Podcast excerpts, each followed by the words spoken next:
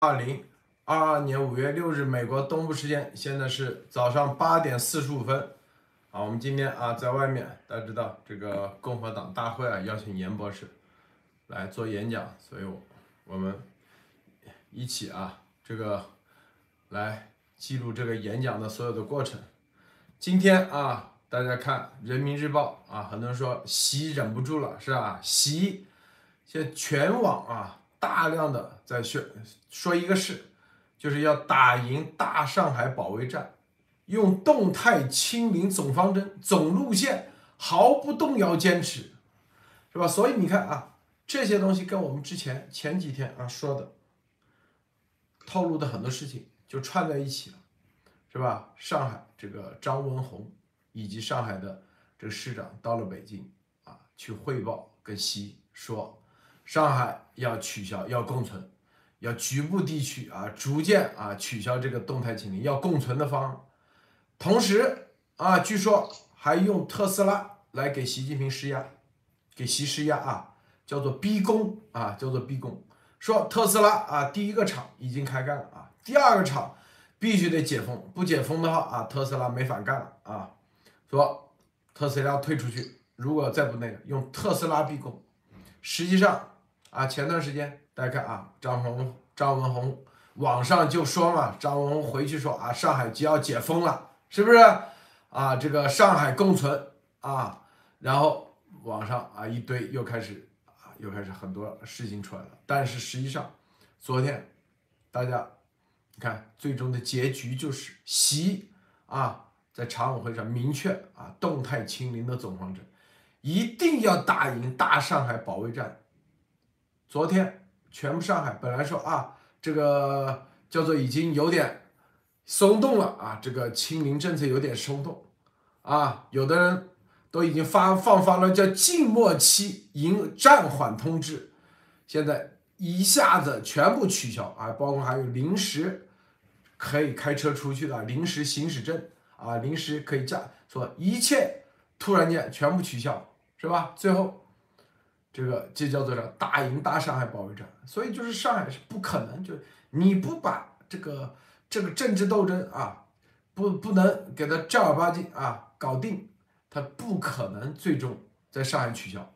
同时这两天啊，这个北京这个中部战区，中部战区附近啊，玉泉山附近，大家知道玉泉山那就中部战区指挥中心总部，这个新疆第十一集团军已经部署到了那里啊，可不是当官的，全都是士兵啊，全都是。脸上有高原红的，脸上那种风吹日晒的，说着口音全都是，不是那种北京口音，也不是大家知道，一般在新疆待久了，那个说话那个口音不一样的，嘴巴就是舌头大舌头，我们南方人叫 舌舌头比较大那种啊，说的口音，然后全都是迷彩服，全部全数啊，就是装备啊，就是作战装备，野战啊，野战装备部署在那里。啊，这个去咱们路德社的雷以及相应的很多啊，很多情报显示，其在搞大事啊。但通过这个十一集团军，大家要知道一点啊，这个邓这个北京啊，一直以来是不让军队驻京的啊，入驻的只有两次，一次就是八九六四啊，不是说军官，军官可以去。但是军队成成编制的啊，成成啊成建制的这种士兵啊，部队是自啊一直以来都不让入京的啊，不让进城的，都是在外面，对吧？这一次是进了城，这一次是直接入境。第一次是八九六四，大家知道啊。第二次呢，就是有一次这个金金正日啊访问北京，然后呢找了一些啊。最多也就可能一个团的士兵啊，保护说这个武警他不放心是吧？这是这个，但是其实只有一次，那就八九六四啊，成建制的。这一次我们之前告诉大家，就是自己的亲信部队十一集团军。我们之前告诉什么叫十一集团军？大家看看十一集团军意味着啥？是不是阅兵那都不叫做部队啊？那都是一些这个阅兵从来不是部队啊。就是我说成建制的军部队阅兵都是演员，演员叫做阅兵演员都不带都不带子啥啥东西都不带的啊，所以这个事儿结合起来，我们看看啊，我们看看到底意味着啥。好，艾丽女士首先分享一下其他相关资讯，艾丽好。好，鲁德好，高卢好，我们看今天这个泽连斯基在电视上呃，这个给出了一个数据，就是说到目前为止，俄罗斯入侵乌克兰。摧毁了将近四百家医院和医疗中心啊，就是我只是关心这个，因为这里边含了医院、产房、病房、门诊诊所啊，摧毁了或破坏了四百家，所以这个是灾难性的，说明什么？就是完全它是反人道的、反人性的。我想说的就是说，我们在看，其实，在二战之后，对这个战争。做对去抢夺别人的土地啊，已经给出了明确的国际法。你通过武力和暴力，不遵守当地民众的意志去占领别的土地，特别是对平民进行杀戮，这就是战争罪啊。这是呃，这当然对本国国民进行杀戮，还有对本国国民的这个反人。犯人道的这个罪行，所以我们看到这一点呢，就是非常清楚呃，这个不是没有国际法，不是一百年前、两百年前没有国际法，你可以随意征战的时候，所以我们看到现在的这个一切都是有法可依的啊，这个讲这个数据，我们就更加证明了它的这个非法性。另外呢，今天市委给出一个数据，就是在二零二零年一直到二到二零二一年的年底，全世界。将近一千五百万人啊，直接死于冠状病毒，或者因为疫情导致的医疗系统崩溃失救，然后呢，这才导致了死亡啊。这些这个数据呢，就是统计，现在这个统计的数字呃，这个更新的越来越越越准确了，应该讲啊。然后这个世卫估计，就是印度就有四百七十万人死亡，是印度官方公布的十倍啊。然后这。这都是能看出来，因为你破坏了医疗系统以后，导致无法救助。我们在上海这个封城这个事情，以及在西安的封城的这个事件里边，是集呃这个聚焦的曝光了很多这样的类似的案件，所以我们看的都是很清楚的。那这个嗯呃，然后最后呢，今天呢，其实还有一条消息，就关于这个原来的。呃，中国驻南联盟大使馆这事儿啊，这个赵立坚继续骂北约啊，就是说北约是导致的这个，呃，国际的上的这个灾难啊的发生。另外，中国驻这个联合国的代表。也依然发表同样的事情，就是说一直在以这个为借口来进行对北约的这样的一个呃，就是呃炮轰北约的这样的一个做法啊，就是所谓的中国人民永远不会忘记，大家中国人民一定要搞清楚这个南联盟和以及当时对米米洛舍维奇的这个这个定罪啊，这个战争罪的定罪可是。过去的三十年里边，最高职位的总统被定成战战争罪，而且被审判的啊。要知道他是进行了种族屠杀，所以这个中共的这些宣传，他一定要看清楚，他都是反反历史、反正义而呃而行其道的啊。好，路德，这个高露先生分享一下。呃，大家好，然后我今天呢，呃，挑选了三条消息啊，给大家分享一下。首先呢是。五月五号，欧洲议会啊，在法国斯特拉斯堡举行了全体会议，并通过了紧急决议案。那么，严重关切在中国国发生的针对良心犯，特别是法轮功学员的持续、系统和国家准许的国家器官行径。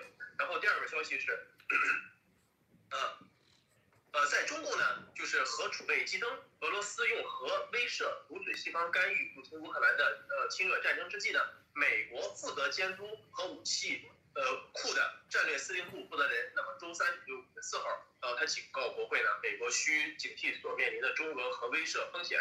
哦，最后一条是，呃，我看一下，呃，联合国人权办公室日前宣布的，说联合国人权事务高级专员将于五月份访问中共国，针对中共对新疆维吾尔人犯下的种族灭绝罪进行调查。其先遣队呢，已于四月抵达中共国。呃，预做准备。全球二百二十个人权团体五号发表联合声明，呼吁暂缓访问呃中共的计划，以免落入中共大外宣的圈地。那么我这里就想多说一句啊，就说他这个联合国这个人呃人权事务高级专员，说实话啊，他明明知道，呃，这个很多东西，他既然能来到中共，尤其是他这种拿外交护照的，真的就是就是我个人的看法，其实就是悲宠即坏，就是走过场。而且我觉得这时候谴责是真的是也没有什么用了，他们很可能就是呃，绝对会给中共一些洗地的，甚至是出一些无用的报告或者泄露。好，这个。这个你看啊，这个中人民日报啊，人民日报啊，以毫不动摇坚持动态清零总方针啊，一开始就是说要坚决打赢啊，能够打赢大上海保卫战啊。我说了吧，是吧？之前我们说的啊，他虽然表面上说是这个对疫情，实际上是真正对疫情吗？明显这就是对着政治对手啊去的，党内的对手，是不是？他说打赢了，以前打赢了武汉保卫战，一定能够打赢大上海保卫战。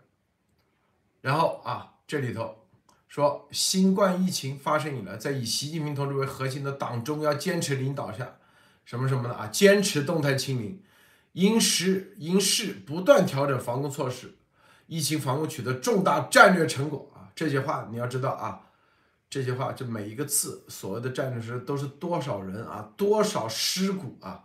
死了多少人的啊？有多少饿死的？有多少是吧？最终啊，这个得不到救治，不是不一定是新冠，就是常见的病得到得不到救治，这就是所谓的死什么战略成果是吧？然后你看啊，后面他后面说一句啊，说目前全球疫情仍处于高位，病毒还在不断变异。你看这里头埋下了啊，就这一句话。这就是习，其实告诉大家，告诉党内的病毒还在不断变异，还会变异，还会有新病毒出来。他说，疫情的最终走向还存在很大不确定性。我告诉你啊，就这话，大家能听懂的、了解的就知道这啥意思啊？他是远没到可以松口歇歇脚的时候。是不是？说白了就是病毒还在不断变异！回头一定可以验证习所说的。你看，习说了吧，这个病毒还在不断变异吧，是吧？你们想松手，你看救了你们吧，这个病毒未来还会有新病毒出来，然后疫情最终走向啊，你以为就这么轻轻松松啊？这些西方国家，你看让他们吃不了兜着走，就这意思。就这，就是很多事情如果不结合，咱们路德社从头到尾的，你就看不懂习到底在说啥，还以为是拿病毒，还真以为拿病毒来说事，实际上就是放毒。第二就是内政治斗争、严控，然后最后到全面的管控，然后就是啊，我们之前说啊，新一轮的打土豪分田地啊，就这些，所有的都是借着这病毒。以病毒为支点，疫情为杠杆，撬动所有的权力的啊，习在习来说，金钱、权力啊，这个上海的所有的啊物产，你个人的啊管控是吧？就控制权嘛，是不是？上海控制权一直不在习手上，一直都是上海帮手上，所以这就是要打赢大上海保卫战啊！网上大家可以看到，突然间全部。上海本来说啊，这个可以出去开车了，说已经解封了，是吧？有些局部地区已经解封了，突然啊，所有的穿白衣服又回来了啊，说继续啊，因为中央已经下了文件，是吧？必须得清零，依旧起啊，将革命进行到底，就是将清零进行到底。这很多人说又验证了路德所说，这这很多时候为什么我们能够啊？说到，因为本质第一啊，任何一个别人的啊媒体啊，或者他只是看了一点点，就是就是叫做瞎子摸象，只摸了一个腿，是吧？摸了一个鼻子，就说啊，习要被李克强禅让了，是不是？他没有看全局，这个全局不仅仅是当天的全局，你还要结合几年前，谁可以回顾一下？三年前习。在干啥？四年前习在干啥？五年前习在干啥？五年前的新闻怎么报习在干啥？二零一八年习在干啥？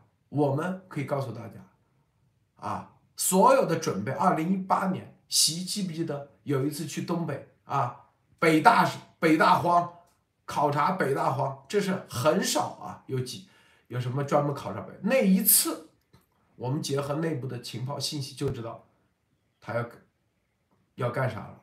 接下来一定是粮食危机。二零一八年就提前做好各种准备了，是不是啊？普通人还傻乎乎的，是吧？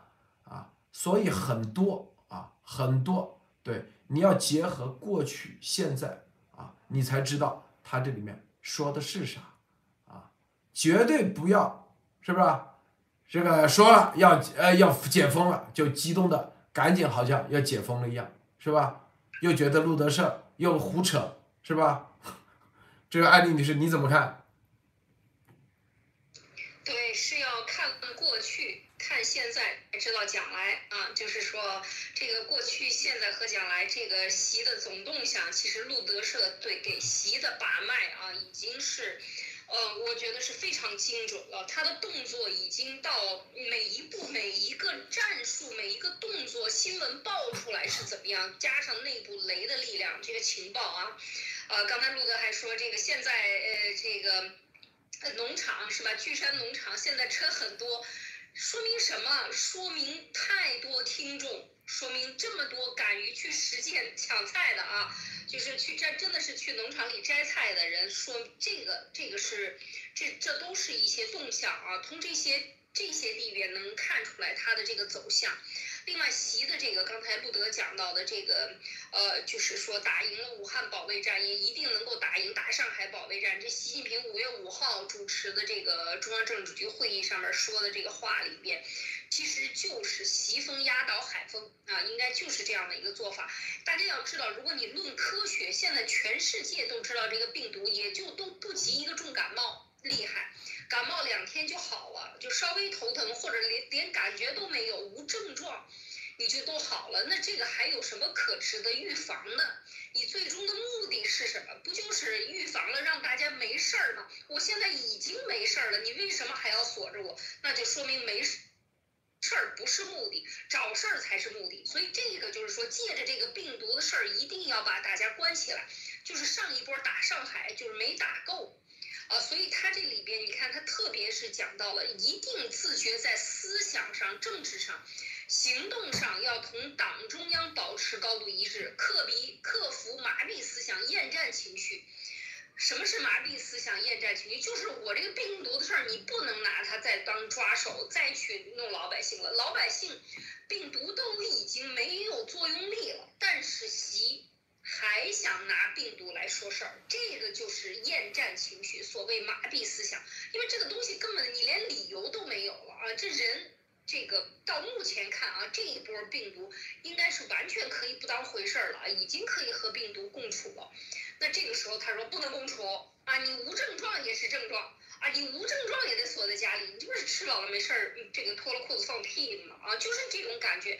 所有的他的这一切都是为了达到政治目的，所以西风压倒海风，在这个时候就是要通过一个没有空穴来风来去对你上海进行整治。不光对上海整治，我能够拿空穴来风整治了你上海，我就能整治得了所有的人。所以这个时候就是说，我觉得就是对习的认知。对他现在的决心，他之前的策划，党内他这个不听他摆活的，以及到了十一月份他要面临二十大的这些重大问题，他都要在这个时候一次一次的过筛子，一次一次的走实验，看你们到底能不能听我的，我能不能把你们摆弄在鼓掌之中啊？我觉得这是习的真正的目的，所以这个，所以在这个时候就是说，他就是不惜一切代价。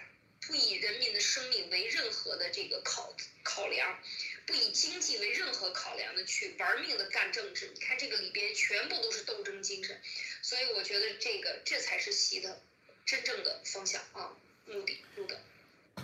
这个这两天啊，大家如果啊去啊这个呃西呃北京的西四环那块啊，你往往西边再走啊，去玉泉山附近。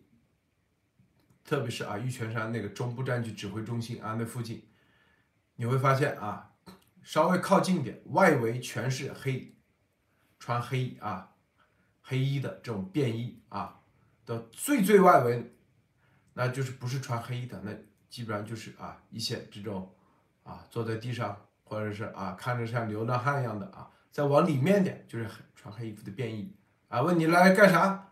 要检查你身份证是吧？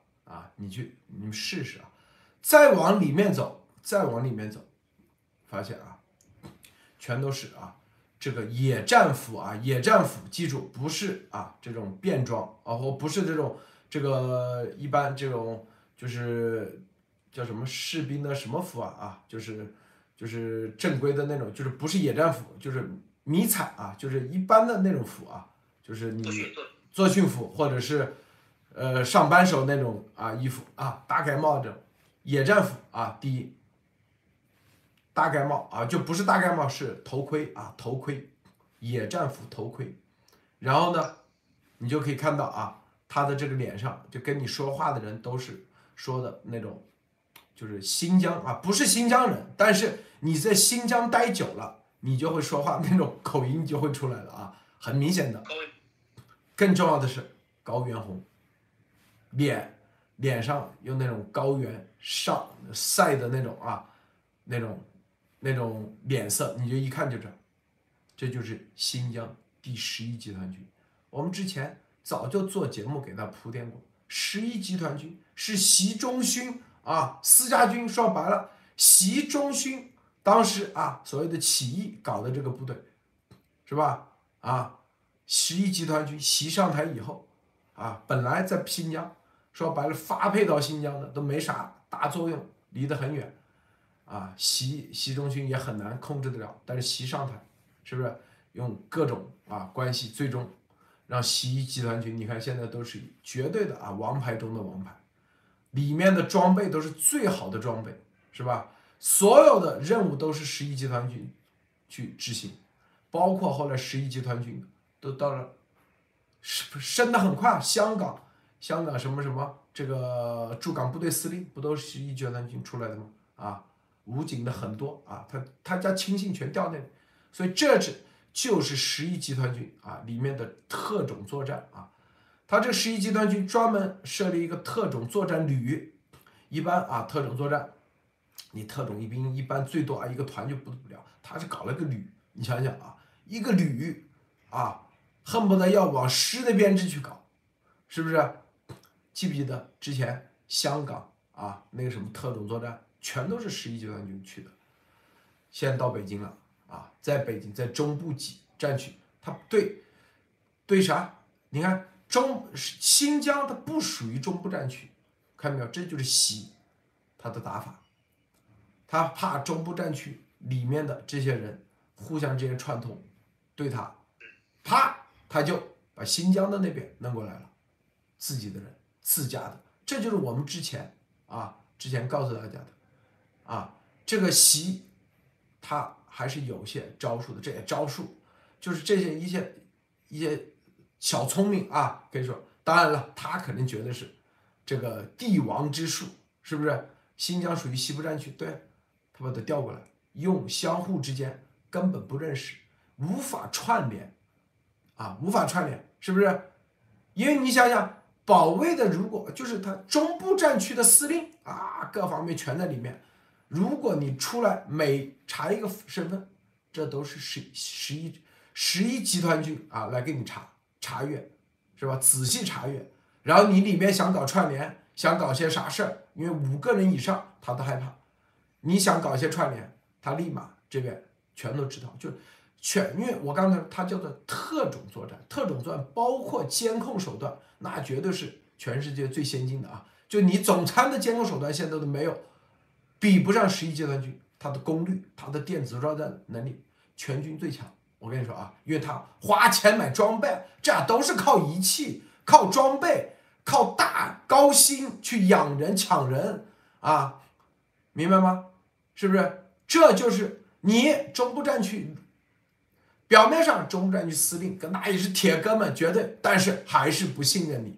这里还有一个中十一集团军，来对你看着，你们之间相互之间啊，你如果司令啊用中部战区的军队内部的一些东西想对袭，有些啥，这里立马啊对你盯着，是吧？盯得狠狠的，盯得死死的，这就是他打法，看明白没有啊？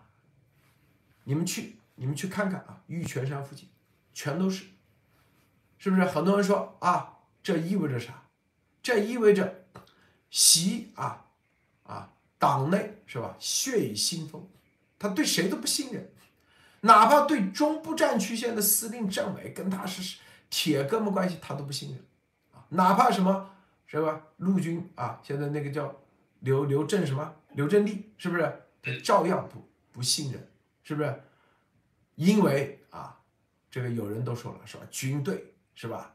有些军队啊，军军方啊，什么不听他的，是不是？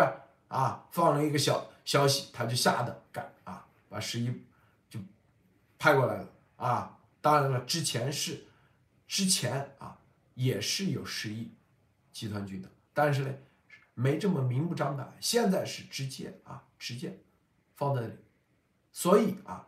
就等于说，现在是你看到的是特种作战旅，但是真正的是十一集团军全面部署，部署在北京，啊，部署在北京，是吧？等于你中部战区或者是你想调动，没用，是吧？等于说习现在的啊，现在的啥，这所有的个人的啊，个人的保卫工作，据说内卫啊，一个个去调查，去调，去问话。楚阳到底怎么出来的啊？是吧？习身边所有的事情到底怎么退透出来的？这个楚阳的事为什么他他这么紧张？我们来给大家说个说说个事啊，历史上的事。大家知道啊，在明朝的时候啊，当时瓦剌啊攻打北京，差点啊，差点把北京攻下。当时啊，叫做英宗是吧？朱祁镇。啊，当时率兵是吧？说去打瓦剌，然后输了以后，皇帝都被给他擒了，是不是？朱祁镇被俘，被俘了以后，这个于谦啊，就立马啊扶持他的弟弟，叫做朱祁钰，是吧？叫景泰帝，后来叫让他来做皇帝，然后打赢了北京保卫战啊，北京保卫战啊，土木堡之变，对。打赢了，然后呢？当时这个英宗啊，在蒙古啊，可以说是受尽屈辱。后来啊，这个景泰帝啊，朱祁钰花了用各种方式把他救回来，把他哥哥救回来啊。回来以后，关在也是关在一个地方啊，软禁啊，也是过着生不如死的日子啊。这个英宗啊，朱祁镇过着生不如死的日子，每天啊也是。他就对他弟恨之入骨。按理说，这个人，这个朱祁镇，所有的势力啥都没了，是不是？第一，他之前的手下啊也叛变他了，势势力啥都没了，是不是？朱祁钰二十多岁，是吧？如日中天，不可能翻得了翻得了盘啊。但就一件事，朱祁钰上来以后啊，立他自己的儿子。先把这个他哥哥的儿子，本来是太子啊，叫朱见深给废了，然后立自己的儿子，自己的儿子一年之后就死了，这就是最大的啊，自己儿子啊叫做朱见济，次年去世，你知道这个他的儿子作为太子，他只有这一个儿子，去世以后。朝中人心惶惶，人心惶惶啊，明白吗？很多人说这为啥？好，没过多久，这个朱建朱朱祁钰得了场病，啊，叫大病啊。如果治一治肯定好，但是呢，啊，有人说是病危，一病他没儿子，就皇权无法延续。说太对了。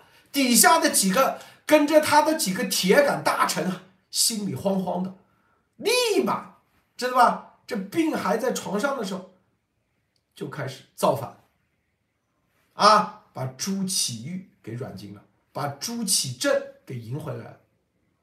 啊，因为朱祁镇还有个儿子叫朱见深，还活着。看明白没有？就你没儿子，这个臣大臣不会对他忠心耿耿。就人呢还没死，还在床上，只是比如说啊，得得了个病而已，底下人就害怕，因为他知道啊，你这个无子，你死了，你死了，完了，这皇位一定最后回到了又肯定回到朱家的皇位上吗？那还不是不是朱见深啊，就是这个朱祁镇，看明白没有？这就是他们对儿子为什么只要这个太子不在，你看没有啊？他后来啊帮助那朱朱祁镇复辟的是哪三个人？叫做曹吉祥、石亨、徐有贞等人谋复立英宗。然后发动了夺门之变，率领武士攻入紫禁城奉天殿，英宗复辟。英宗坐在牢里头都不知道咋回事儿啊！他没有英宗在里面，他没有策划，啥都没干，就把他哎扶上去了。为啥？因为底下的这个石亨是这个朱祁钰啊，可以说是啊，在土木堡之变把他。专门提拔上来的，绝对的铁杆，铁的可以说是就跟啊现在啊这个这个中部战区的司令一样，铁都从直接从这个士兵提到啊提到元帅的，类似于这种，他想的这都是咱哥们是吧？但是你在床上待了超过三天啊，这里这底下的人就人心惶惶，明白吗？因为你无后。你的皇权无法延续，上来的人一定会把，啊，之前朱祁钰提拔的人给灭了。他底下的人知道，他知道，所以这个英宗都不知道咋回事，哎，明白吗？这就告诉大家，这就是啊太子有多重要。很多人不明白这道理，是不是？这就是告诉大家。习自己心里清楚啊，他要现在所有的啊逆天而行，如果不能延续，立马翻转，跟他再铁的人都会立马翻转，啊，稍微他有个三长两短，大家知道啊，他得过肺结核，肺结核因为结核病让肺上有很多啊，这个叫做呃功能失常，是吧？有很多。肺的这种落肿啊，什么东西，反正类似于这种，他最怕再得肺炎了。一旦得肺炎，他的肺功能肯定结束。他怕的就是这个，所以清零啊，还有他深刻的知道这个肺炎对他来说啊，他有多痛苦。他更怕的是啊，一旦啊他病了，哎，就是这个结局。是不是？所以，这个太子这个事很重要，很多人不明白啊。我今天把这个故事说出来，大家就知道这里头有多重要。艾丽女士，分享一下。呃，我觉得路德讲的这个故事啊，真的是讲到了习的心坎儿里去了。这个是重大的心病啊，因为他以前得过肺结核。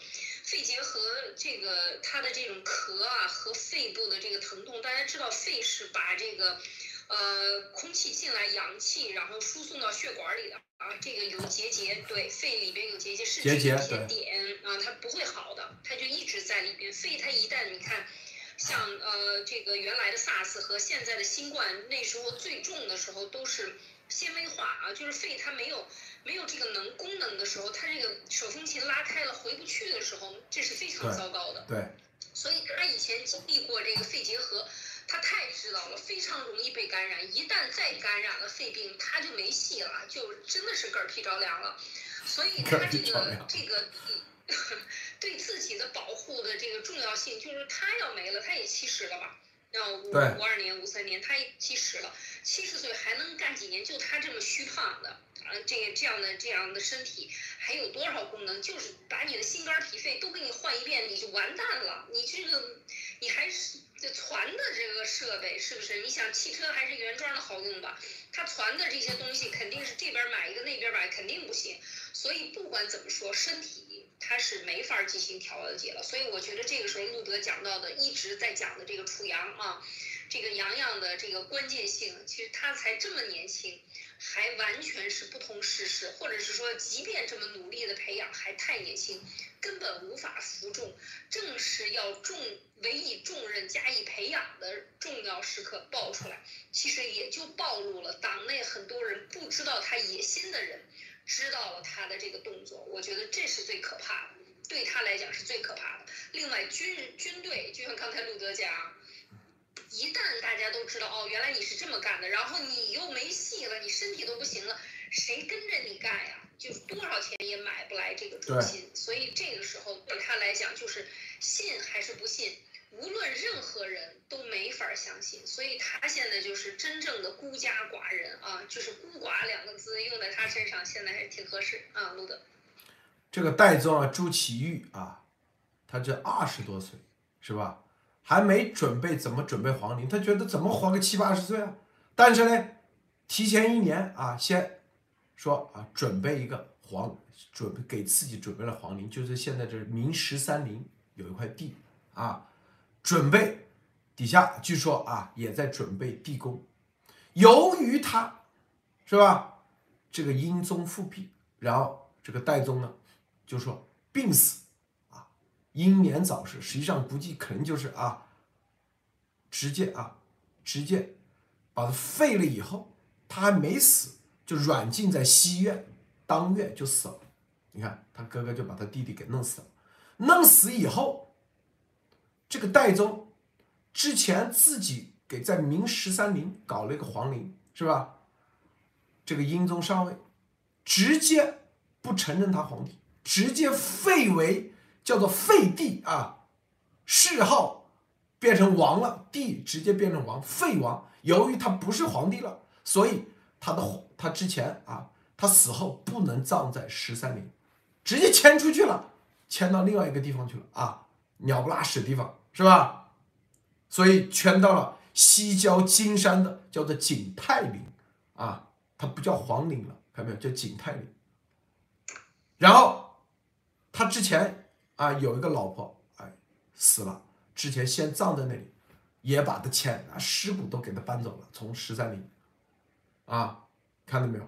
这就这么惨，习之道，这个习中心的陵墓。所以我们之前告诉大家，习陵习陵，这意味着啥？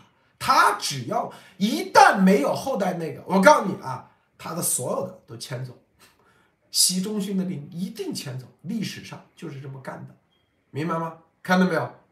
当然了，他对徐远平也一样的，防之又防，因为明朝历史就是就兄弟之间，一个兄一个弟，看明白没有啊？对，没有庙号，代宗是没有庙号的啊，这是到后来。是吧？崇祯十七年，然后南明弘光帝上庙号代宗，啊，才称为这个从孝景皇帝，明清始终，然后才称为景帝，啊，所以就这人啊，做了几年皇帝，把他哥哥救回来，照样，啊，死无葬身之地，这就是啥？习看完就说啊，当然知道这历史了，他哪不知道？所以后面的事对他很重要。他知道，第一一定要有后，因为这个权力才可以延续。一旦延续，啊，下面的，因为你知道，任何事后事先前史啊，修后朝先求先修前朝史，后人修前人书，知道吧？就你这一套做。习做的怎么样？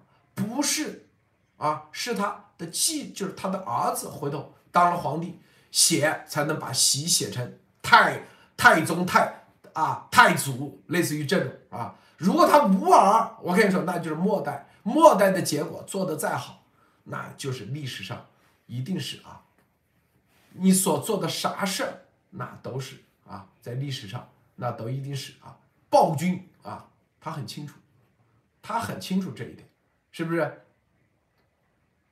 所以啊，所以大家我们就告诉大家，这个习礼啊，咱们说走着瞧，是不是？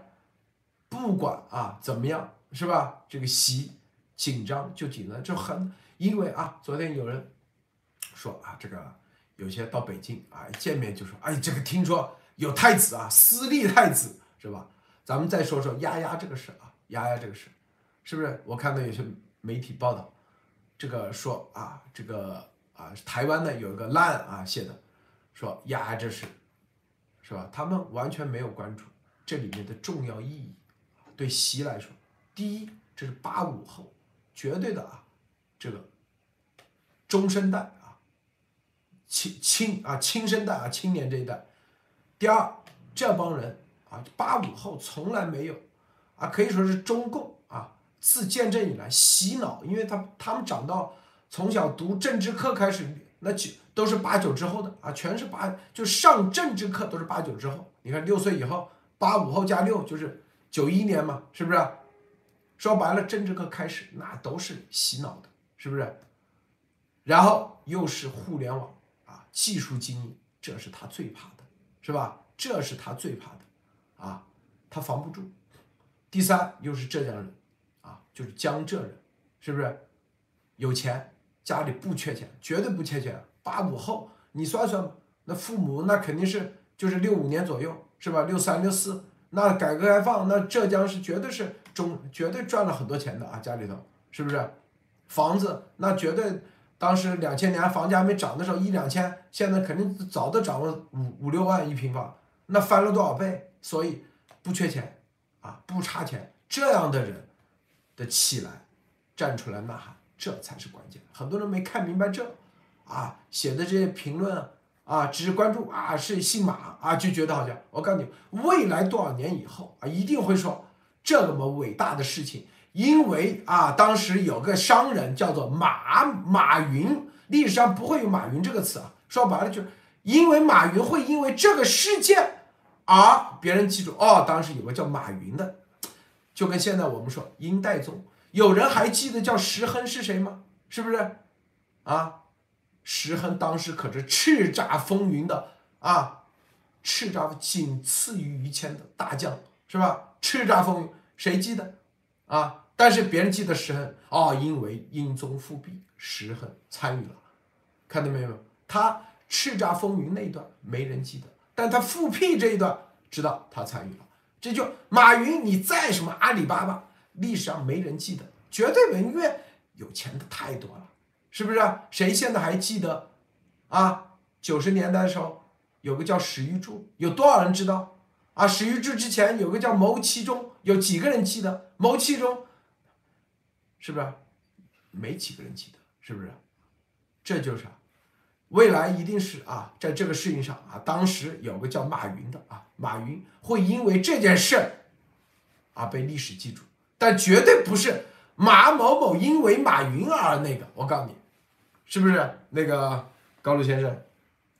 对，你看啊，像是那大家也都知道啊，就是丫丫先生啊是八五后，那个八五后啊，他这一代就是就我们这一代洗脑，就中共洗脑真的是相当严重为小的时候有一门课，大家应该都知道，叫思想思想道德，那时候还需要考试，还需要背啊。思想政治课吧。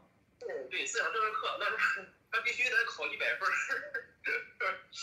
反正就各种洗脑吧那时候，所以说他就是丫丫的，他他这个出现其实就是啊，就是有钱有技术的啊南派人才，这个是对习近平啊这梁家和抗美党绝对的一个很大的打击。那么呢，大家也都知道啊，历史上在中国的历史上啊，就很多的反抗暴政啊，反抗这个就是极极端的政权，都是由南方这个火逐渐啊向北方移，就是呃就是蔓延。那个来燃烧，最后，呃呃，就是烧到了整个的中原大陆，就是这样的。所以说，这就是啊，习近平最害怕的。同时呢，我就想说啊，就是说刚才陆德先生，我觉得陆德先生就是刚才说的这个话，其实已经很明显了。首先就是一招天子一朝臣，这时候呢，我觉得啊，这个之前曝光的这个所谓假太子啊，就假太子的事，这时候就算是假的，也必须是真的了。首先，一呢，习呃就习近平他哥哥，他有后代，他也是习家正统啊，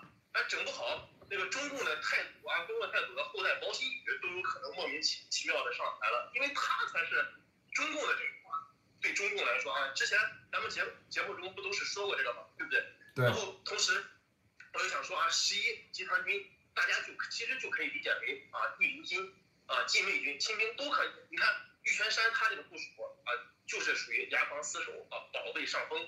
这个尖刀部队啊，入京啊，在从古至今其实都是大忌。你别忘了哦，他你这个本来是你这驻防西边的，然后你跑到中部来，你想干什么？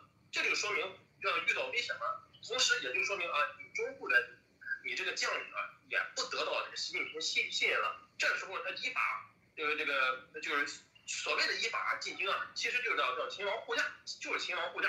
此情此景啊，真的是有点像《封神封神榜》里边的那个黄飞虎，就是带兵入朝歌保纣王。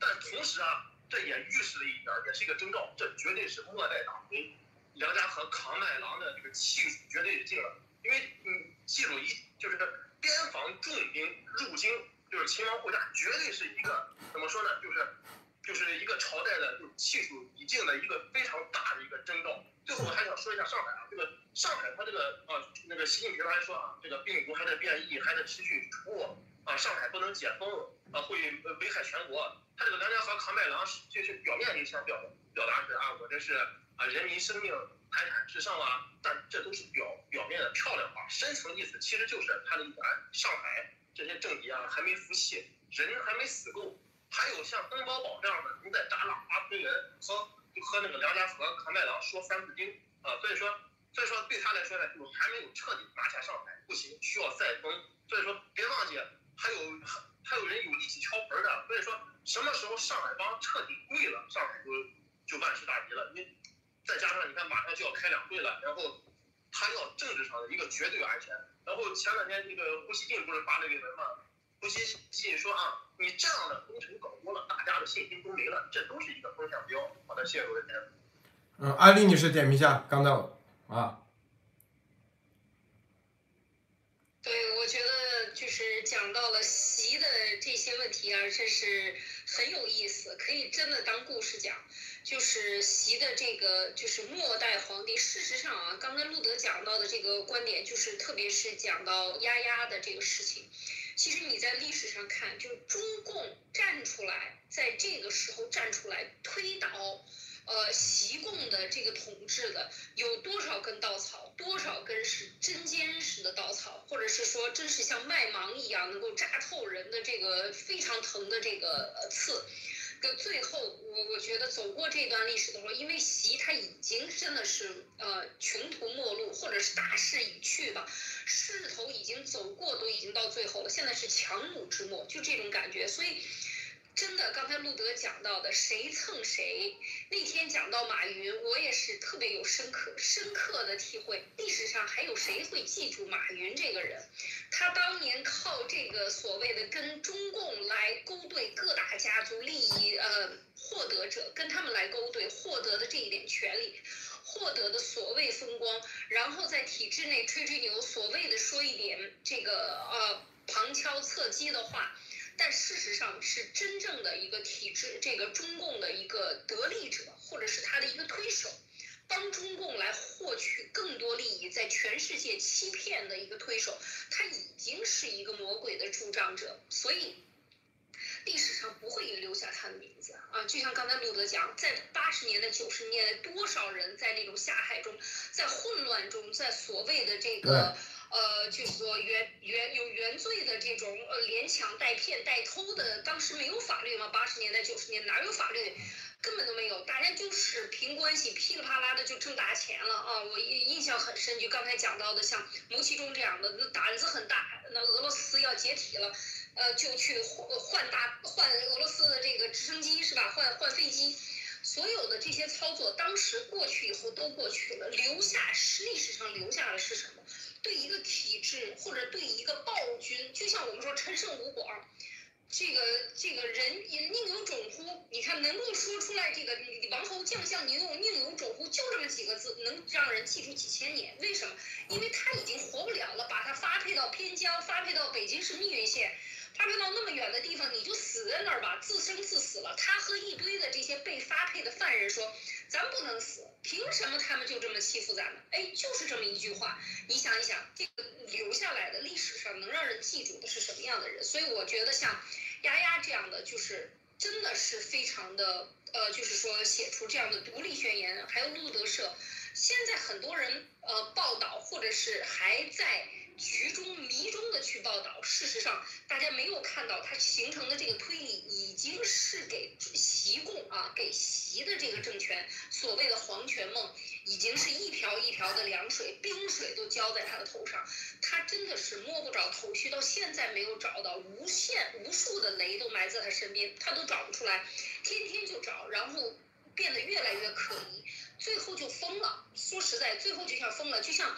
就像这个真的是怀疑人生了，就像那个当时的希特勒一样，是吧？斯大林也是一样，怀疑人生了，他什么都有了，但是谁都不敢相信，死死在这个屋子里，裤子都尿裤子了，就是晕过去了。当时就没有人敢去抢救他，他身边的护卫都不敢靠近他。你想到最后就是这样的一种可悲的一种可怜的下场。所以习也是一样，所以真正留下名字的这些人和这个这个这个动作，我我觉得路德说拿马云来比，说还能留个名字，我觉得根本就不不可能留下名字在历史上，过五十年以后也没有人记得他。路德，这个艾丽，你看啊，我刚才说的啊，这个有没有有个重要的信息点啊？大家都没捕捉到啊。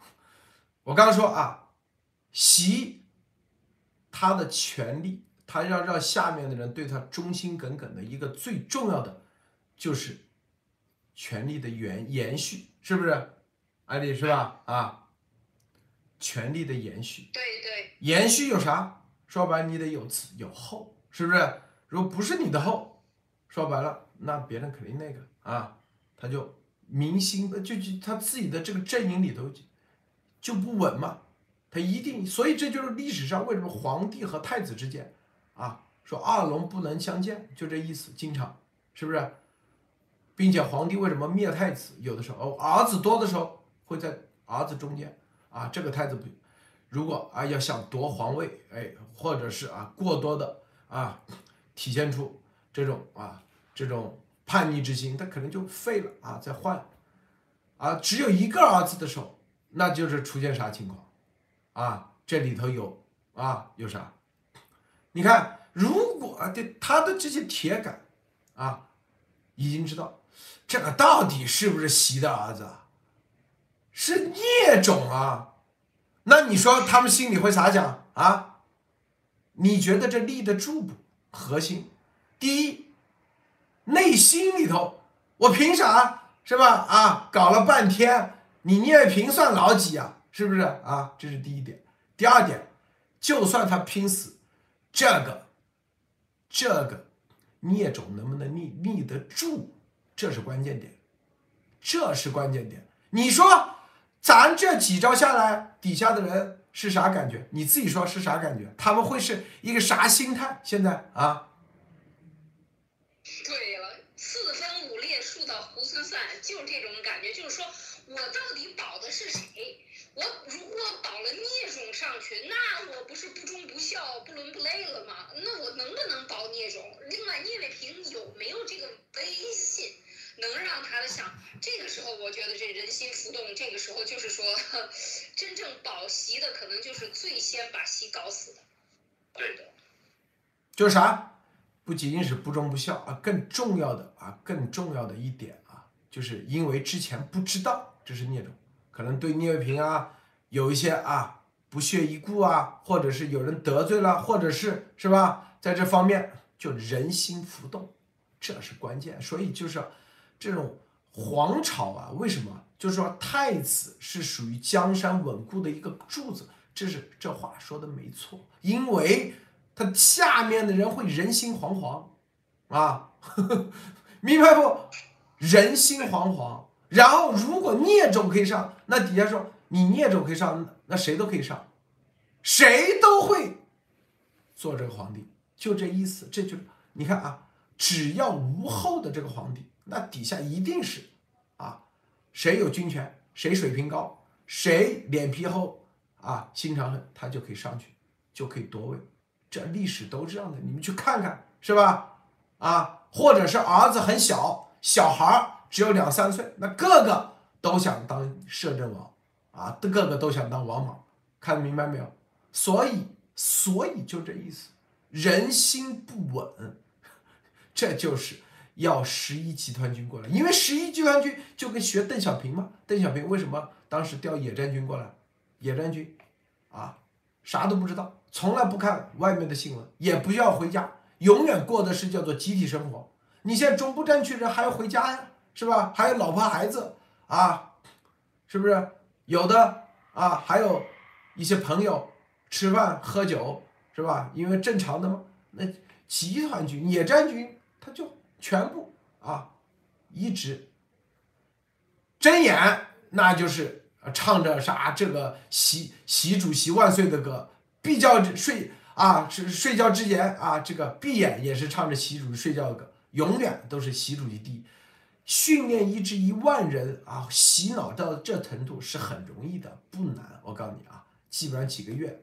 但是你要让几十万、上亿人是很难的啊。他知道，所以就用这一万人一个集团军，可能不止一万，可能甚至不多。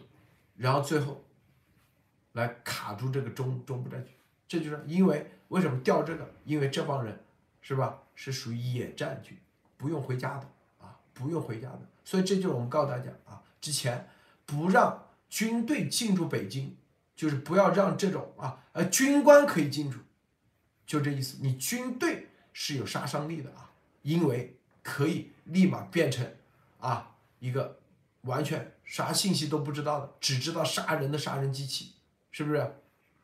所以这人心啊不稳，习心里很清楚，因为他现在到现在还没有找到到底这个谁。才是他身边的雷，他现在啊自己内卫啊，包括是已经啊不相信了，然后包括啊这个中部战区的甚至都不相信了啊，因为他觉得他的很多机密只有那几个人知道啊，然后他的身体他自己也清理清楚是吧？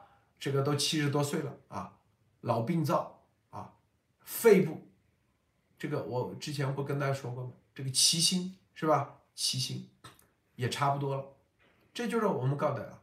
习之前如果有七星的话啊，还可以稳一稳啊。等于说，因为说白了，就是你你手上的章谁拿着嘛？就是权力，它就是一层一层迭代的啊。只要上面有个发号施令，他这个权力他就可以继续稳固下去，可以慢慢的替换，是不是啊？等到大家反应的时候，哦。他直接抓人不就得了吗？通过军队是不是？通过警察，这叫国家机器，啊！但齐心现在也病殃殃的，不行了。对于他弟习远平，他也不行，他觉得是吧？这宁愿啊，就是齐心做慈禧太后，也不可能他愿让他弟那个，知道吗？因为这个关系还是不一样，啊。这个艾丽女士，你知道我说的这个为什么母亲可以，弟不行？你你怎么理解啊？对，这就是当时的这个呃清末的时候上的这个，其实宣统就不是他这个儿子，就是是当时指定的，因为你自己没有儿子，或者是说光绪帝，光绪帝最后跟这个呃慈禧，你看就是最后妈妈是不一样的。你到了弟弟手里，弟弟就给了弟弟的儿子，跟你没关系了。你还有席明泽呢，是吧？席明泽肯定不行，是不是？所以等于就到你这儿，你完了，没有血脉了。过去打的最厉害的是什么？就是兄弟两个，谁做皇帝？皇帝的儿子行，皇帝的儿子不行呢？道光，你看这个，这个，这个，呃。几个皇帝都是没有后的，没有后怎么办？就得在皇阿玛里边去找一个小王子来。那当时是为什么要找小王子呢？就是他还不行，边儿你还得摄政着，所以就得这么干。这是下下策，没办法了。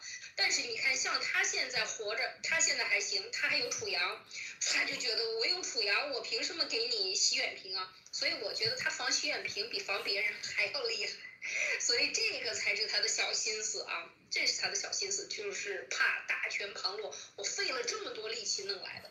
但是现在的大问题就是，那是一个孽种的话，那完蛋了，那我觉得对他是崩塌式的。对，啊，路德。崩塌式的，记住，这是人心上的崩塌。记住，永远啊，永远记住人心上的啊，权力的体系靠的就就跟这个股市一样，是靠的信心。你有信心，大家就股市涨；没信心，一定崩塌。所以习，因为这个，因为他他现在习的这个体制，他已经不是啊中共的这个常委体制，就是一个一个人说了算，就是家族的，就是皇权体系啊，就这个体制，皇权体制。最重要的就是皇权能够延续，延续不了，我告诉你，这个他的整个体系它就崩塌啊，它就会崩塌，因为延续的不仅仅是底下的官员，他会想着我啊换了个皇帝，我还能不能继续继续做下去，是不是继续捞钱？如果换了皇帝做不下去，他面临着立马被清算，一定他是不稳固的啊，所以他在这个。延续的过程中啊，往往啊，这个底下的这些他的所谓的重臣，都要跟这个要搞好关系啊啊，这样，并且啊，这样才会对，就否则就会造成一泻千里啊，一泻千里。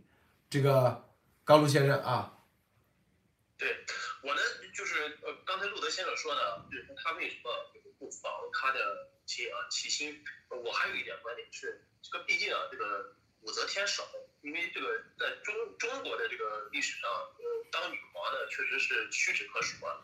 嗯，同时呢，又说到啊，这个我是想这么说啊，呃，先说一下西藏兵和西藏呃这个新疆兵的一个特点，因为其实很就为什么说路德先生说这个西藏兵和新疆兵他，嗯，就是习近平他相对相信，除了有他这个习家他父亲这个历史渊源以外呢，同时呢。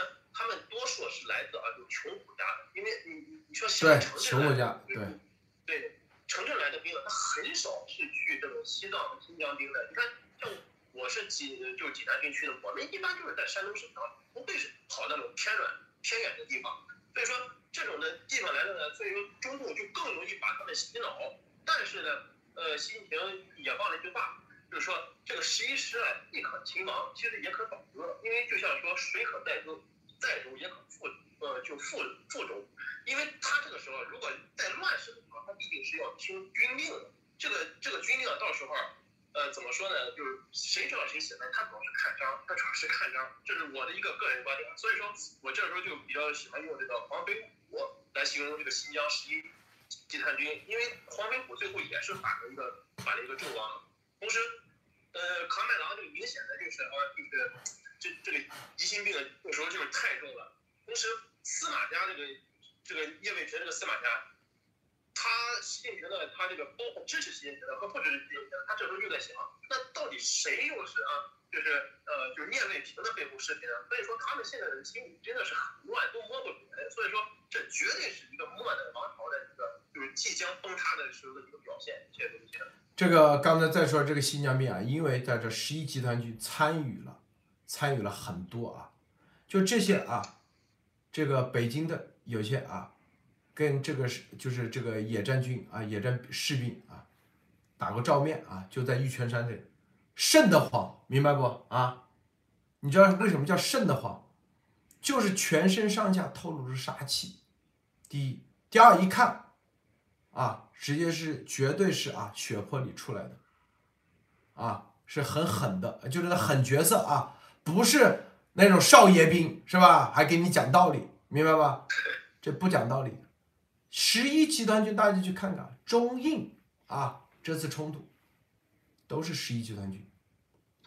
第二啊，维吾尔啊，杀维吾尔的都是十一集团军，就是他的这些兵是正儿八经是杀过人的，干过大屠杀的。我告诉你，知道吗？一个抵十都可以，就是你普通人啊，普通人，普通士兵，你让他开枪，他不敢，知道吧？他没打过，鸡都没打过，是吧？啊，都是他对打着靶子，这帮人杀过多少？每个人是这这种眼神啊是不一样的。我告诉你啊，他这种，所以很多人瘆得慌，心狠下得去手。对，说白了就是叫做见过世面，是吧？啊，普通士兵不敢，这就是当时邓为什么到八九六四派多少上过战场的，上过中越、内线，西啊，说白了就对他来说啊，因为有的人这个心理这关过不去啊，啊，所以十一集团军在新疆啊，大面积屠杀维吾尔。中印边界派到西藏，为什么也是？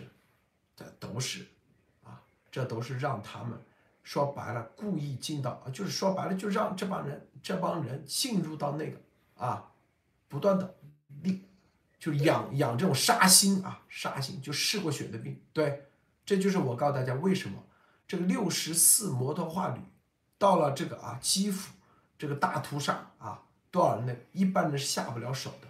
一般上不了手的，啊，而这些六十四摩托化旅为什么下得了手？大家要想想这啥原因啊？明白吗？所以，所以啊，这席为啥掉十一级了？他知道不稳，民心啊，就是他底下的军心不稳，内外压力啊，各方面是吧？啊，然后他对这些又不相信。不信任啊，极其不信任，然后习自己心慌了，是不是？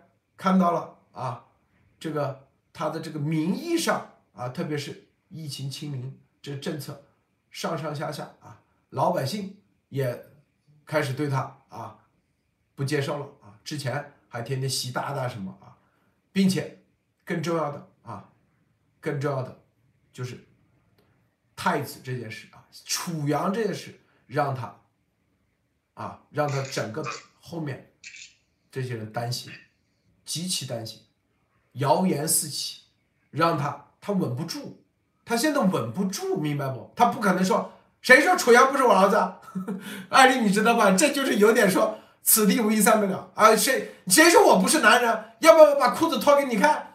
就这感觉，明白不？艾丽知道吧？啊，他回应也不对。不回应也不对，回应的时候，你看底下人肯定，你看，他非得要验证他是男人，那肯定不是男人，是不是心里有鬼，知道吧？明白吗？啊，他不回应，底下你看他都不回应，哎呀，肯定心里不敢回应，明白不？这底下这东西他知道止不住，因为这个东西所有的他的叫做重臣权臣。坐在一起就在讨论这玩意，就必须得讨论，因为这个关系到他重臣权臣的未来的啊，到底是进监狱还是啊？如果上来的接盘的人是别人，他所有的重臣权臣都是考虑接盘的是谁，他才不会袭这里啊。当然了，他也知道习还能活多久嘛。第二，都是考虑下一任。所以你看，一个党内二十大要让他下，是吧？第二，他如果走皇朝体系，是不是？到底谁接盘？这到底是跟着习远平呢，还是跟着聂卫平？两个平，还是跟着习近平？我操，都是平，是不是啊？是不是？他们每个人的风向都自我判断啊。有的人说，哎，我觉得肯定还是习远平，啪。见到习远平以后，就立马是巴结了，知道吗？啊，之前想着，啊，有的人想着，一定是楚阳，那楚阳这背后聂卫平啊，是吧？有的人说这两个都不是，最后肯定是江增复辟，啊，然后啪，你这人心这块他就四散了，到处找找后台，你知道吗？因为这。这些权臣重臣，他自己知道，他不在中共的体系，他不可能啊，立马变成什么常委或者是当皇帝，他们他必须得找个爹，已经开始找爹了，安利女士知道吗？啊，人心散了，这是关键。对了，不好带了，带队伍不好带啊，这个人心散，对，是吧？这个呃。这个习的队伍已经不好带了。现在人心散了是最可怕的。对，就是说大家各自在找高这个大树啊，各自在找大树。你想一想，肯定啊，他这个底下就像当年江泽民不也是吗？就差点没没刚死嘛，没也是病危的时候，是吧？病危的时候，大家都各自找别的，都把这个都开始出卖他，是吧？所以他又活过来了，完了，活过来，那我就把你们这个给你们办了。你看看到了吗？就是同样的事情，江泽民那个时候也那么厉害，大家都各自找了。你想想，更不要说习现在，习现在他有什么根基呀？他现在养的这些狠角儿，事实上他的这个就是拿着现在手中的权力去弄。但是没有心服的，因为你在抢别人的蛋糕，别人已经把这蛋糕分完了，这一桌子饭都分完了。他是后来的，后来的他是来掀桌子的，掀了桌子把这些饭重新都刮拉到他们家的盆里去了，所以这个时候是不招人待见的。他在这个其实，在这个同龄人里和这个其他里边，他能他这个到底有多少人服他啊？就是特别是之前的江增啊等等这些，所以现在就是他跟着他手底下的人，这队伍真的不好带了。人家肯定就说说，哎，我来你。拿投名状嘛，那就把席的底儿都撩撩撩出去啊，是吧？都交出去。你要去投奔投奔一个任何一棵大树，你想想，你是不是得拿着投名状去？那你拿什么投名状最让人能够相信，是吧？大家想一想，那就是出卖他，玩命的出卖他。啊，这一点，所以他的这个，呃，所以真正的照顾楚阳的这些人啊，我再说一句，照顾楚阳的人有很多人一定是围着。大家想一想，就不要说大太子、太子和皇皇帝和这个皇储之间的关系，就说企业董事长和董事长的大儿子之间的关系就可以看的。你进这些企业里，四个大企业，围着这个孩子转的，把孩子伺候好的。哎，这个升官又升得快，这是一个捷径，所以现在你升官升得快了，现在反倒成了这个问题了。将来你是不是第一个？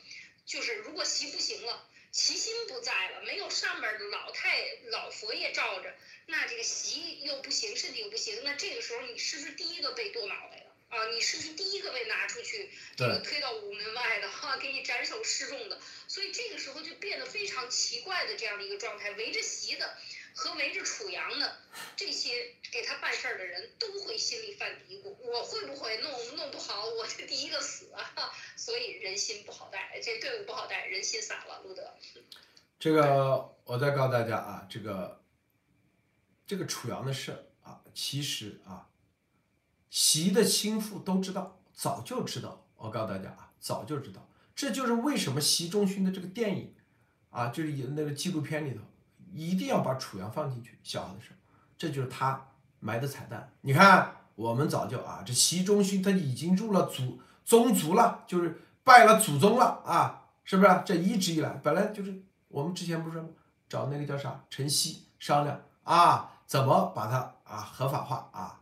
然后本来是准备说啊，这个彭丽媛啊，这个生不了，然后最后啊，这个用代孕的方式啊，等等啊，是吧？这方面最后啊，然后然后我们说完以后啊，其其实心里我告诉你，他是窃喜，知道吧？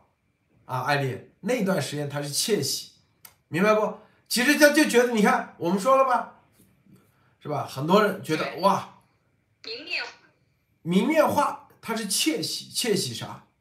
窃喜的结果就是啊，很多人觉得哦，原来那就跟定了，这后面都有后，那是不是啊？皇帝位子这，但是他不知道咱们后面留了个彩蛋啊，告诉他这个孽种，所以这个我告诉你，这个孽种这个对他是最大打击，我跟你说啊，绝对的啊，明白吗？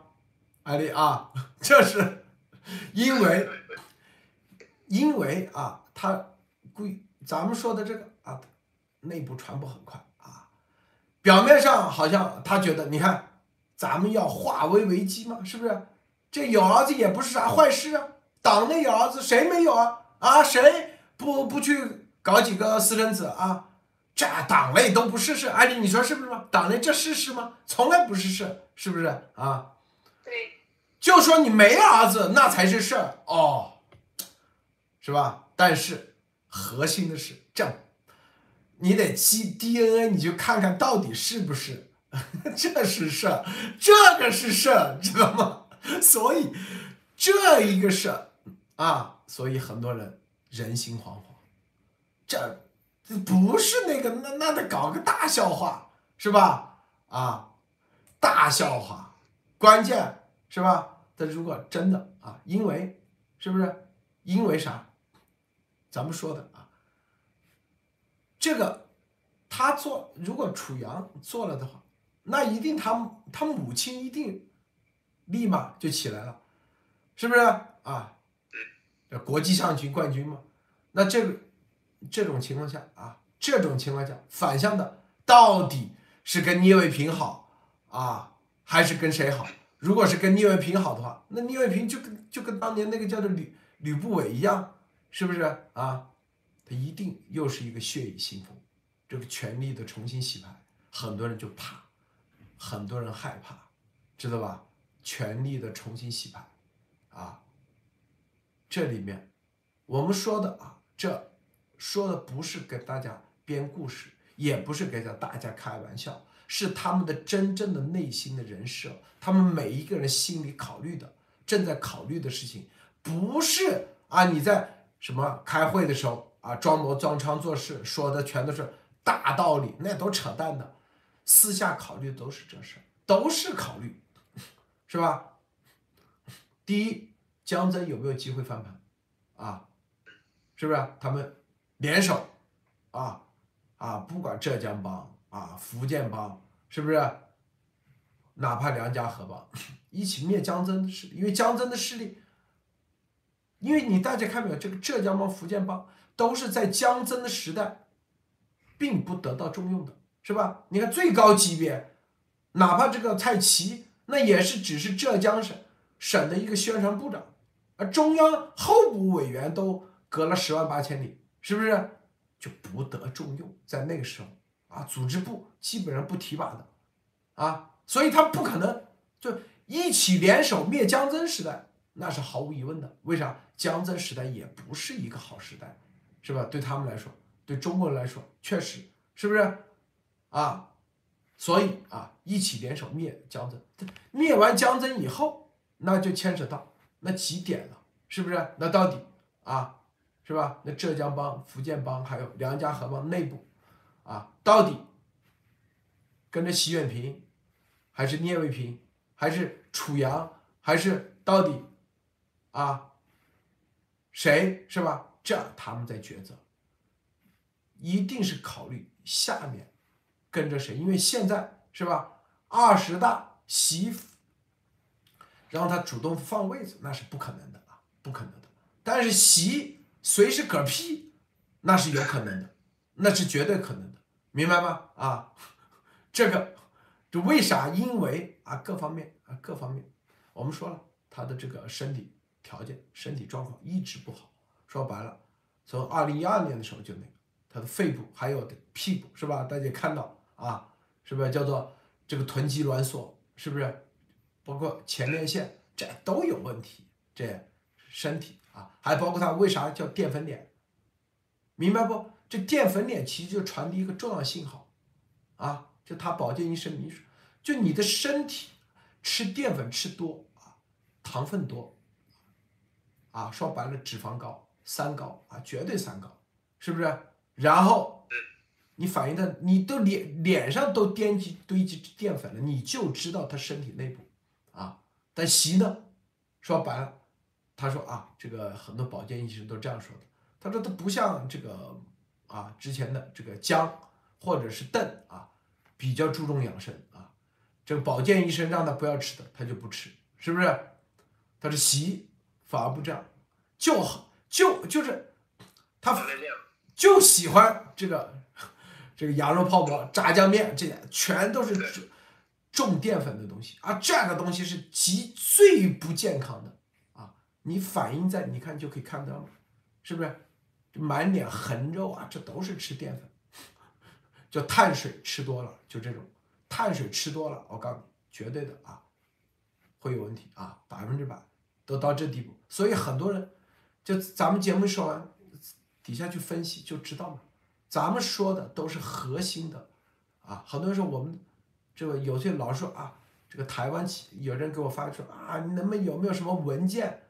我说我给你文件你也看不懂，你听我节目你就知道才是最重要的情报，是不是？你你看得懂吗？你台湾人了解中国吗？不了解。你了解大陆的政治也不了解，你了解这些党内的关系吗？不了解，是不是？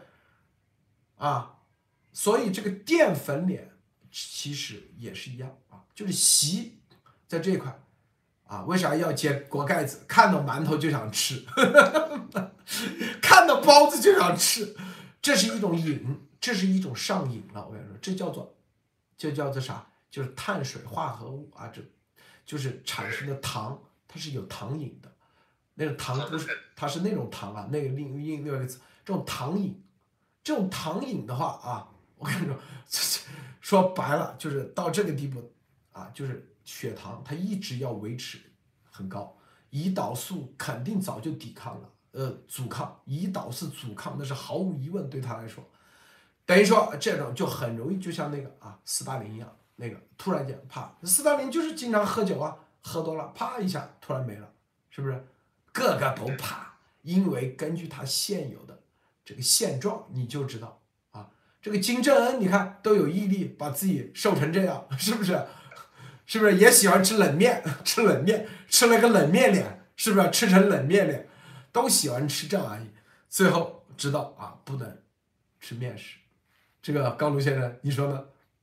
对你看啊，大家都说啊，这个身体是革命的本钱啊，尤其是健身的都知道，这个碳水化合物啊，绝对是这个健身的一大敌人啊。本来呢，你看大家就中共的那些体制的人都都想着，本来是啊，就是三权争天下啊，究竟谁可呃呃那个就逐鹿中原啊，没想到遇到路德时平、路德先生这个拆招大师，简直就是鬼谷子啊。所以说他们自己都现在绝对属于呃就是懵逼状态。好的，就是最后呢，就是呃，欢迎那个大家呢，就是点击电脑和手机页面的加入按钮啊，加入路德视频会员，那么成为会员，成为会员呢，将有机会啊，就做客会员节目啊，成为节目嘉宾，一起帮你们听众呢分享您的个人观点。同时呢，切记啊，成为会员的时候啊，要经常在节目中啊，跟那个就是留言互动，将来在某些关键时刻都是很有利的一个证明，因为咱们在昨天那个节目中啊，就已经提到了就是会员的好处。同时呢，欢迎下载啊手机版的录音机，那么录制音频安全有效的，可以在微信群传播。大家切记啊，传播录得设设音频的时候，一定不要发文字，也不要发视频，就是音频最安全，因为它是一个相当犯法。你包括你用音频，你骂习近平都没事，他都不会封你号。啊，最后欢迎啊加入路德社节目讨论提问群的电报群。好的，谢谢各位先生。好，最后艾丽女士再分享一下，有没有补充的啊？刚才我说的淀粉脸啊，这些啊，你补充一下。那这个淀粉脸，这个确实是，就是他没有这个意志力，就是说他的思维，咱们说他是这个野猪，没有意志力。他说野猪，他连吃饭控制自己的饮食他都没法控制。大家知道刚才路德讲到的。这是一个非常关键的。当你吃这么大量的这个淀粉以后，你体内高糖分，高糖分它是在身体的血液的各个器官里，所以它的最后导致的器官的衰竭，它是所有器官都完蛋的。所以刚才就讲他整体身体状况是非常糟，你看他肚子越来越大，撅着屁股，呃，撅着肚子没屁股，他屁股跟肚子是倒着的，你仔细看啊。屁股是有两个洞，屁股有两个洞，知道吧？他屁股有两个洞。就他站直的时候，挺肚子的时候，他没有屁股，他后背一直到腿是一条直线。你仔细去这样看的时候，就这种人非常典型的就是糖尿病啊，确实非常典型的糖尿病。所以他的这个，刚才路德讲到，就是说他，所以我觉得我们分析他的时候，他能够。呃，毫无理由的去随心所欲的对待自己的身体，他也不拿自己当个人。说实在的，所以他根本没有人权意识，没有所有现代文明应该有的人的意识。所以说他跨物种真的没说错，他就是一个猪，而且是猪种里边的野猪，还不是家猪。所以他的这个思维的这种低下啊，用这种简单粗暴的方式来处理很多问题，但是他有他的细致，就邪恶在路德讲的这个。要把自己的这父亲习仲勋的习墓啊，习的这个陵啊，要给他修好，要把自己的后代给他弄好。但是他的一招不算，就说人算不如天算啊。最后算来算去，最丢脸的事情，其实是他最在乎的，就是第一，他能不能生儿子。他总算有了一个儿子，你没有能生的儿子的能力，你就在男人圈里边抬不起头来，一定是这样。尤其是他们有那么多权利，有这么多手段了，是吧？有这么多钱了，你说连个儿子都没有，那你不丢人吗？是吧？但是好容易有个儿子丢了，这个儿子又不是他的，你知道这个被人戴绿帽子，而且根本你就没这个没这个功能，或者你根本就生不了儿子，这个他是绝对受不了的。所以我觉得就是说，现说来说去说到现在，队伍队伍的人心散了啊，就是说他自己连控制集团军，就是说真正的跟着自己走的人，有几个是真正佩服他的？就不要说他现在调了这个十一十一集团军过来啊，这些都是。这个路德说的很重要，就是说这些人面对面走过去啊，我们有人已经过去了。刚才这非常重要的细节，说这人眼睛里都放着杀光、凶光的，这就是嗜血已经是成性的这样的这种见血就兴奋的这种，已经不是人了啊！就是说这是非常可怕，这是他养的一群恶狗啊，就是养，不就是饿着养，养到我需要的时候放出去咬人的啊，杀人的，所以这个。就是习，这是他用的这些狠招，但是最后，最后我觉得天算不如人，呃，人算不如天算啊！最后他还死，鹿死在谁手里？你想，你跟着习走，还是跟着聂走，还是跟着楚阳走？齐心已经不行了，所以这棵大树一倒，真的就是猢狲散的时候啊！路德，你看这个他的照片啊，这个照片，这叫做泪纹的啊，就脸上有泪纹啊。算命的已经说了，这属于。这个这个属于啊，这个死亡之相啊，这个这泪纹就是碳粉啊，淀粉太多了已经啊，就是还有啊，就是据说啊，就是他身边的人说，这个他每次走到那些农村啊，那个那些他的习惯的人就跟啊，就说这个习啊，主席喜欢吃啊，这个馒头啊这些啊，白面都做，所以你一定要要煮一锅，他一闻到这个味道，一定会揭锅盖的，是吧？